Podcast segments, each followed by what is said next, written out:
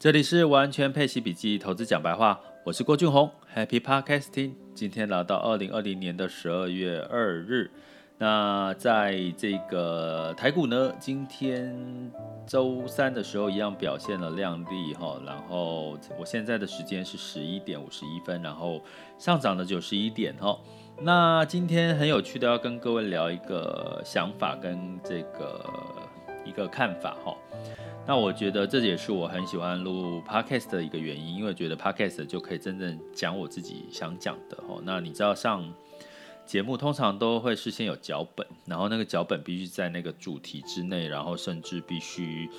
就是呃就是每一个人说出一点自己的看法，但是方向大概都已经被定掉了。那我有跟各位在之前 podcast 里面其实有提到哈，就是呃我们我建议大家十二月份有。可以去听演讲的，好，所谓的二零二一年趋势演讲，或者是研讨会，或者是线上的都可以哈，去听听看他们看到了些什么，尤其是在针对一些投信啊，或者是券商的一些看法哈，那很有趣哦。我因为我每一年都会做这件事情哈，然后我今年也是会做。那今年不一样的时候，因为是因为我有网校，所以我会把这个我在不同的研讨会里面，呃，收集到的一些方向趋势跟看法会诊之后，用一个我觉得比较客观，或者我觉得也不见得是客观了，用我自己的一些看法，跟各位做一集的这个网校的一周主题哈。所以各位有兴趣的话，就麻烦可以来这个上上报名上上我网校里面的。郭老师带你每周玩转配息这样的一个主题课哈，里面我会，因为我觉得这个主题课我还蛮喜欢，是因为我每周可以根据现在市场发生什么状况，去给各位一些提点。那比如说我在最近又看到了一档，我觉得以这个配息的基金来讲，如果你希望求本金稳健，是真的稳健哦，长期来讲。然后呢，它的配息率也不错，有到六到七。那我觉得这个这样子类型的这个配息基金，可能相对来讲是适合这个比较是你资金本金已经够大了，哦，所以那你不追求这个太高的配息，你希望稳健。然后市场波动又不大，本金又稳健，哦，六到七，如果你就满足，可能是退休了或者是已经退休的族群都蛮适合的，哈。我今这今天等一下晚稍晚吧，会录一集这样的开箱，哈，配息的标的的一个开箱文，这也是我在这个郭老师每周带你玩转配息里面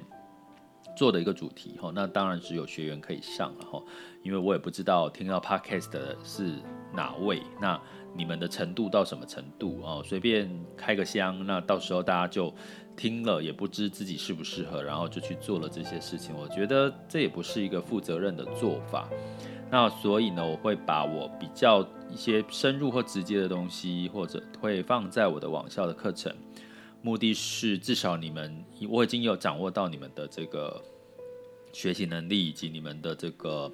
投资的一些经验嘛，所以比较你们可以判断出我在讲这个的标的，或者是一些呃市场的分析适不适合你们。哦，这是我在网校里面的跟 Podcast 的一个区别。那 Podcast 就比较大众化，因为到处全球都看得到。大家知道我们在 Podcast 可以看到我们后台有来自新加坡，有来自呃对岸，有来自美国，有来自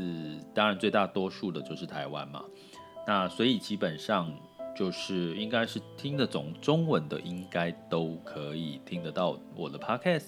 而且很开心的是，我的 podcast 么就是那个排名一直慢慢的一直在往上冲，哎哎，很棒哦。就是目前当然还是两位数的这个排名，然后，但是希望有一天可以再挤进前十名，嗯，希望哈，因为至少。我的录录的频率很高，我听说一般的 podcast 的一般录每周录一次就已经是很很很多很厉害了哈。那我每天给了哈，那当然是因为市场的变数，就是每天都有一些新鲜事在发生。那我今天要跟各位讲的这个新鲜事，我真的觉得这个想法很很特别，又让我联想起我以前在科技业的时候的一个状况。我跟各位分析一下哈，这个状况就是说。目前我在听到所有大部分研讨会都是看好台股。好，大家会觉得看好台股没差，因为其实就以目前的这个最新的新闻里面，台股的这个市场，我们台湾的这个市场景气 PNI 是来到六十一，呃，也就是说五十以上都是算景气好的，但是六十一已经算景气过热了哈。那所以有专家提出警讯说，台湾的这个景气会不会一下子报复性的暴冲太快了？大家要居安思危。可是这没错啦。要居安思危，可是要思什么危？因为目前才刚发生，而且疫苗也才刚出现。然后在景气，在不管是从基基本面，然后从这个呃台湾电子业的库存的去化的状况，跟订单的状况，跟油价、航运的状况，其实方方面面，其实的确应该是一个很好的状况。但是呢，我觉得就像我之前在 Podcast 有跟各位提过，除了美国、台湾，还有其他的市场是值得大家关注，新市场或者是原物料。哦，那我在最近听的这个整理几场的这个研讨会，我发现，哎，普遍大部分的这个机构呢，都是在告诉我，明年你不能缺席的就是台股，而且那个讲话的口气跟自信度，跟过去以往几年对台股的看法，虽然过去以往几年对台股是乐观看，可是今年居然是一种，我可以用一种叫做尽全力或者是百分之百的推荐。就是你二零二一年绝对不能缺席台股，这不是我的看法啊，这是那个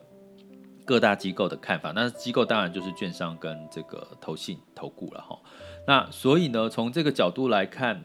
我必须要讲的是，如果我们说第四季看的是基本面、信心面、筹码面，也就是资金面，那我也跟各位在网下有提过，二十一呃二零二一年的这个市场要看筹码面第一季哈。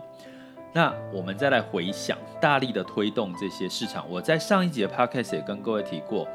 现在的金控，好，这所有的金控里面，它所有的资金都在等着什么？都在等着，就是接下来要把钱一点六兆，九月份他们有一点六兆的现金，还是没有，还没有投资哦。那我有说过，他们没有投资，钱放着就是会生利息，哦，会有成本，所以他们势必要找到一些利基市场看好的潜力市场去投资。然后，所以金控台股是他们最熟悉，而且没有汇率上面的风险，哦，这是一个。再加上机构，大家知道金控里面有没有投信？金控里面大部分也有投信、啊，比如说像，呃，国泰金控是不是有国泰的投信？那像富邦金控是不是有富邦的投信？所以基本上我刚刚讲的这些机构，他们在最近年底都会被媒体访问说，哎，你对二零二一年的趋势看法是什么？你看好哪里？不看好哪里？风险在哪里？我告诉各位，你可以去推想这个节奏跟逻辑，也就是说，目前大部分的资金。很多的机构是现金哦，就是前阵子获利了结时，呃，把现金入口袋了。接下来要找下一个投资机会。然后呢，现在的金控里面的投信或者是机构，不同的机构、券商什么，告告诉我们台股现在是很有信心的。所以呢，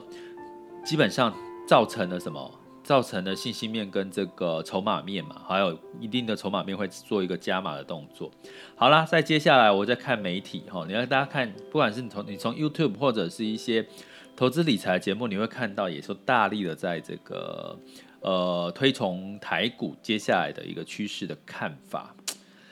所以要跟各位讲的是，在这三股力量的集结之下，大部分的资金，当然我们台股很多是法人的这个资金，可是我刚刚已经讲了，在机构的资金那笔资金一点九兆，那如果它分批进场的话，对台股会发，你看这里这两天我刚刚讲说，包含在 MSCI 修正之后，台股跌了一天，然后隔天都涨了，很漂亮哈。那我又这件事情就让我回想到一件事哈，这是我自己的看法。我先讲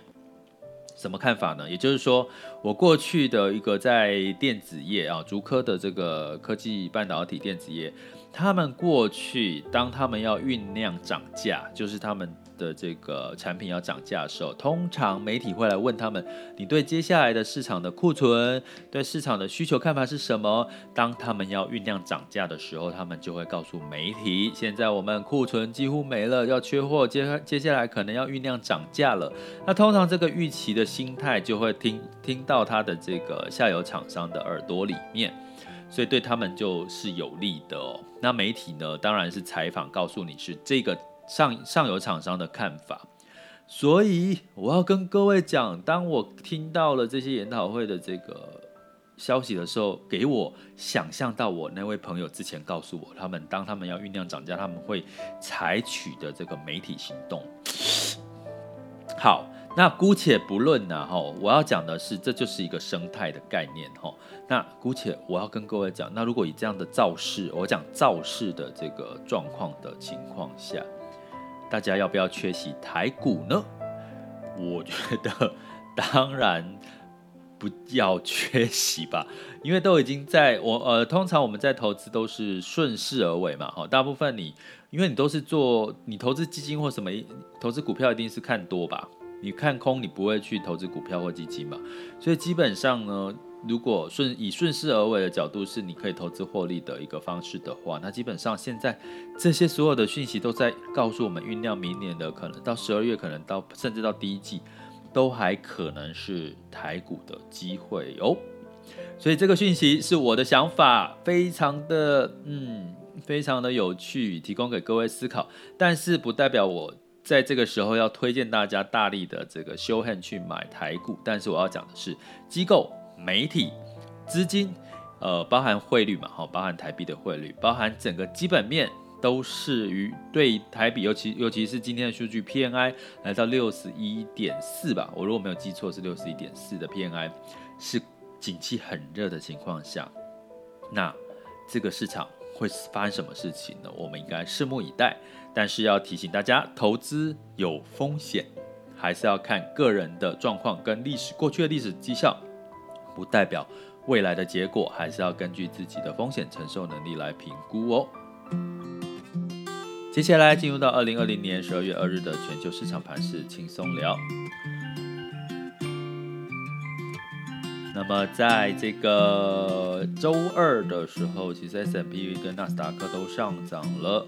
一个百分点以上，哈，呃，纳斯达克上涨了一点二八，然后那 S M P 五百上涨一点一三。欧股的部分呢，也是普遍是上涨，法国上涨一点一四，英国上涨一点八九，跟昨天的情况完全是相反的哈。那欧洲上涨的原因当然是新冠疫苗的乐观情绪，因为预估这些疫苗很快的，他们用最快的时间在十二月就开始陆续的上路了哈。那这件事情当然是一个激励的效果。那台股的部分呢，周二是量缩收涨哦。提醒大家一样，量缩收涨，其实大家也要稍微居安思危。通常你要涨，一定是价量齐扬，是比较多头的行情。如果是上涨了，可是量却萎缩，代表大家还是有担心的，不敢追高的一个情况，所以可能。它的涨涨跌跌的一个修正情况还是会出现的，提醒给大家参考。那在昨天的 A 股跟这个恒生指数跟日经也都上涨了一个点以上，哈，百分之以上。那所以代表的整个新兴亚洲市场其实是被看好的。那能源呢，很可惜的，OPEC 呢，目前在两天的会议还是没有决定到底要不要增产或者是减产的，哈，要到明年一月到期要不要？所以这个决议还是没有。所以布兰特原油下跌了一个 percent。来到了四十七点四二，但是接下来会不会有什么更好的变数？是多呃利好还是利空呢？我觉得还是要观察整个基本面。但是我们知道基本面其实是偏好的，尤其是嗯，尤其是疫苗嘛，哈。好，那更更细节的内容，我就会在这个每周学习主题里面跟跟学员分享喽。那在金价的部分呢，在收涨了二点一 percent 了，收一千一八一八点九哦。每盎司一八一八点九，那当然主要的原因是两个原因，一个是美元又再次的可能是走低的几率，可是目前在美元在跌到美元指数再跌到九十以下，根据很多机构判断应该不太容易了，可是因为。它还是要纾困的方案嘛，美国还是要这个出台纾困的方案，所以让黄金还是有一定的支撑。那美元指数现在来到九十一点一九哦，那新兴市场货币还是偏这个偏多的哈，大家可以去听听看这些研讨会机构他们对于台币、新台币汇率的看法哦，他们的看法真的是是对于人新台币的强势是非常的几乎百分之九十九吧。哦，就新新台币升值这件事情哦，建议大家可以去听听看十二月份的研讨会，好，二零二零二一年的趋势。如果你听不到，不想听，想要听我整理，那就到我的网校去报名参加我的郭老师每周带你玩转配息哟。这里是完全配息笔记投资讲白话，我是郭俊宏，关注并订阅我，陪你一起理财。